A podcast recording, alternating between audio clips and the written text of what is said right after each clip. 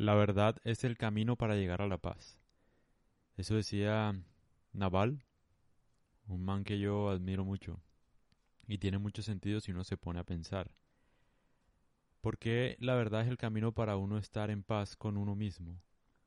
Porque cuando uno entiende la verdad, entiende lo que pasa, le es mucho más fácil tomar la decisión frente a cualquier cosa.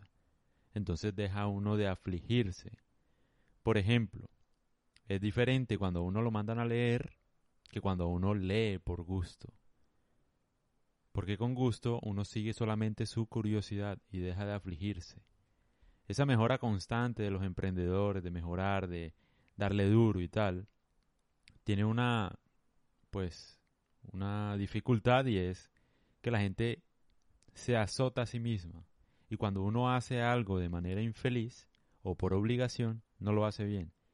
Entonces, ¿por qué la verdad es el camino para llegar a la paz? Porque también cuando uno sabe qué es lo que está pasando, entiende la situación, toma mejores decisiones con relación a un hábito, por ejemplo, o a un vicio.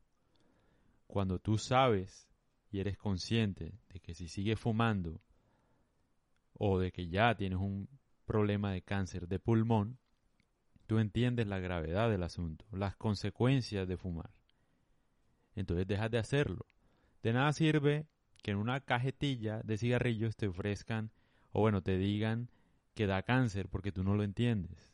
Bueno, da cáncer. No comprendes qué es un cáncer.